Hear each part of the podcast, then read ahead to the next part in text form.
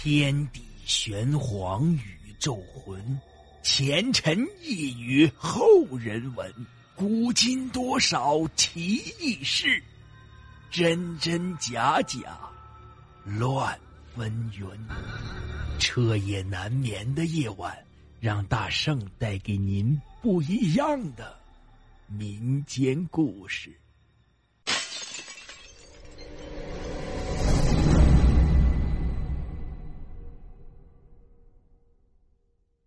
鬼案中，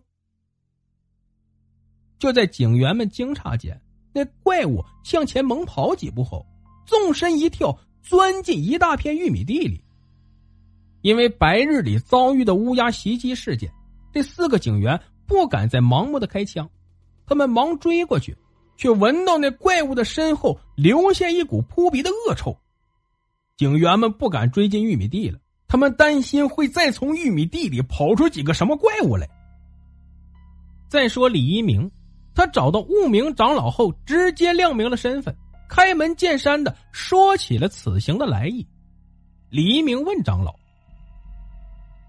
长老，请你如实告诉我，那天你在赵香梅的坟里都看到了什么？”悟明长老犹豫了一下，结结巴巴的说：“我看到他。”他真的变成了一具厉鬼。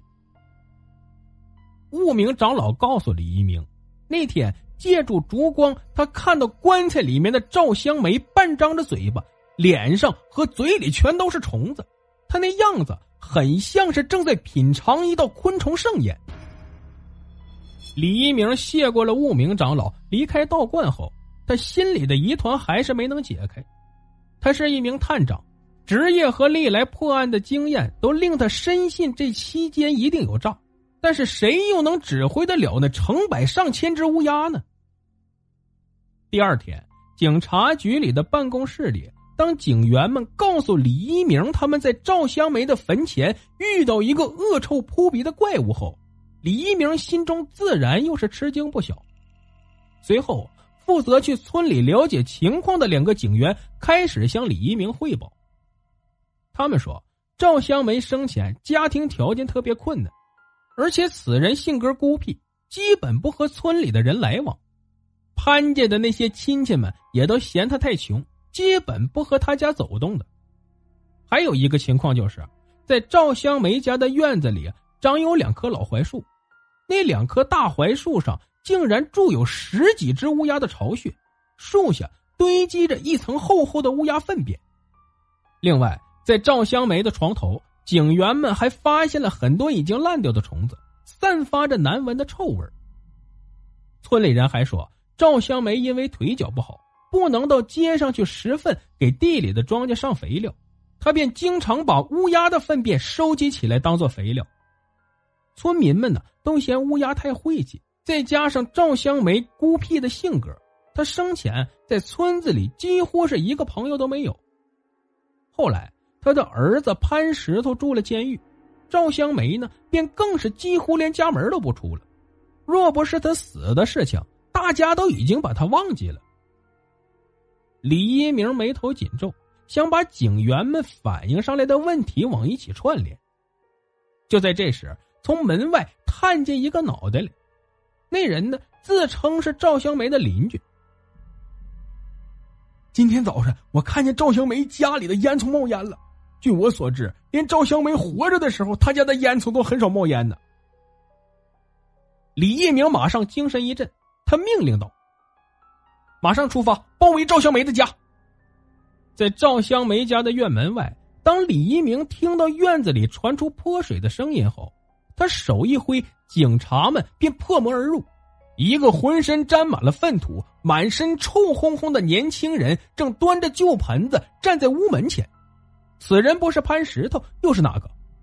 警察们顾不得潘石头浑身的恶臭，一拥而上，将他捆绑了个结结实实。在警察局的审讯室里，李一鸣让警察给潘石头找来了干净的衣服换上，随后李一鸣又让人给潘石头端来了饭菜。不想那潘石头对摆在他面前的饭菜竟然看都不看一眼。潘石头跟李一鸣讨价还价说：“你给我五十二天的时间，你要想知道什么，我都会告诉你，否则你休想从我嘴里问出一句话来。”李一鸣淡淡一笑说：“如果没有猜错。”你是听说你妈的坟头被人挖了，才从监狱里跑出来的？潘石头道：“错了，我妈的坟有那些乌鸦保护着呢。我是……”潘石头马上就意识到自己上当了，李一鸣是在诱他招供呢。后面的话他便打住不说了。这潘石头果然是个硬汉子，任凭那些警察们如何的刑讯逼供。他就是一句话。五十二天后再问我。李一鸣见硬的不行，只好来软的。他对满头是血的潘石头说：“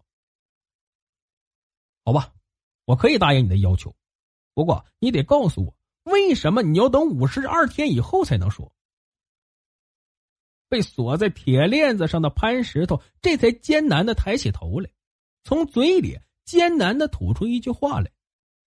听完潘石头的话，李一鸣愣了一下，他低头沉思片刻，对手下的人说道：“给上边打个报告，就说潘石头因患重病，不宜继续审问，要等潘石头病情好转后才能再加审讯。”此后，潘石头被关押在了警察局的看守所里。为了避免被串供，李一鸣特意把潘石头关了单间一日三餐的把他供养了起来。就等五十二天后再揭谜底了。五十二天的时间很快就过去了。这天，李一鸣派人将潘石头从看守所里提出来后，直接押进了警车里。警车呼啸着直奔赵香梅的坟头而去。